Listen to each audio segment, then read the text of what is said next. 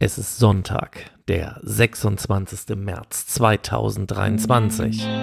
Herzlich willkommen zu Inside FFB.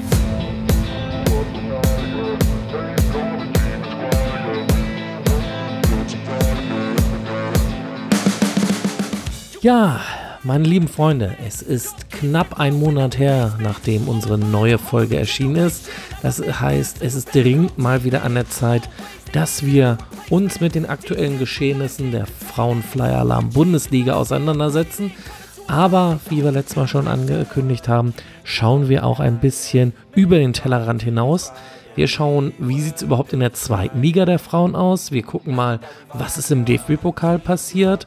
Und vor allem, wir schauen mal, was macht die UEFA Women's Champions League momentan. Fangen wir doch aber mal an mit der Flyer Alarm Frauen Bundesliga. Es war dieses Wochenende der 16. Spieltag angesetzt. Das heißt, wir nähern uns gerade der Zielgeraden. Wir begeben uns tatsächlich Ende der Saison zu.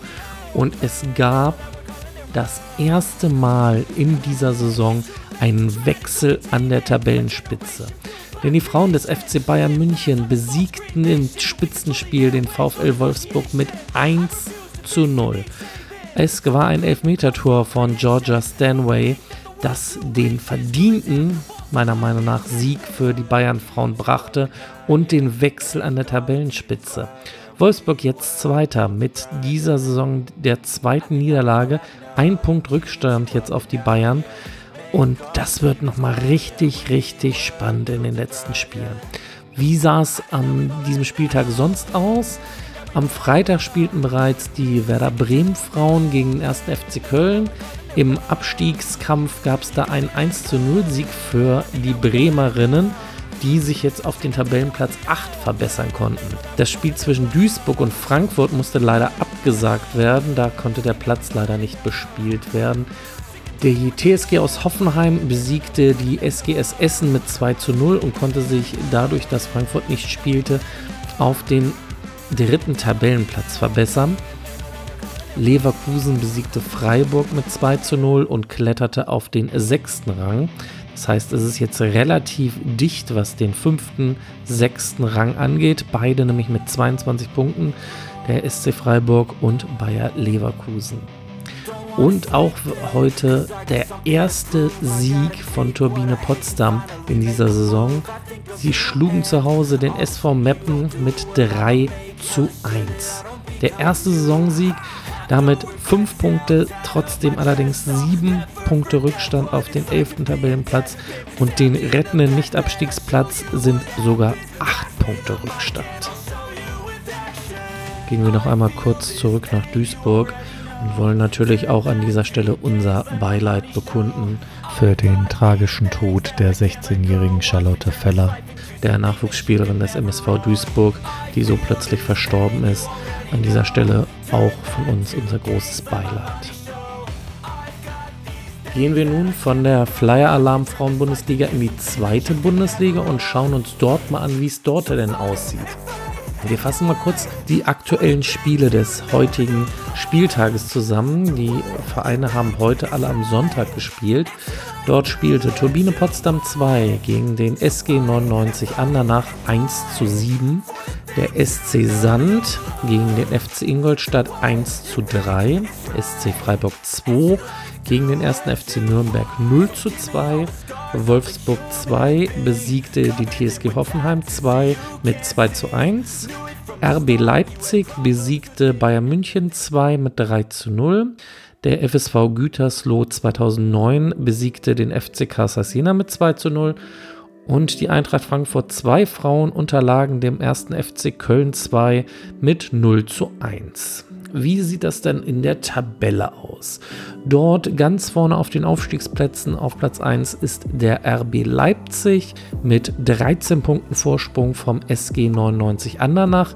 Diese sind punktgleich mit dem dritten FSV Gütersloh 2009. Das wird also nochmal ein ganz spannendes Rennen, aber auch Plätze 4, 5 und 6 sind tatsächlich nur zwei bzw. drei Punkte vom Aufstiegsplatz entfernt. Da tummeln sich der erste FC Nürnberg, Bayern 2, Wolfsburg 2. Danach kommt Eintracht Frankfurt 2, TSG Hoffenheim 2. Auf Platz 9 der SC Sand, letzte Saison aus der Bundesliga abgestiegen. 10. Freiburg 2, 11.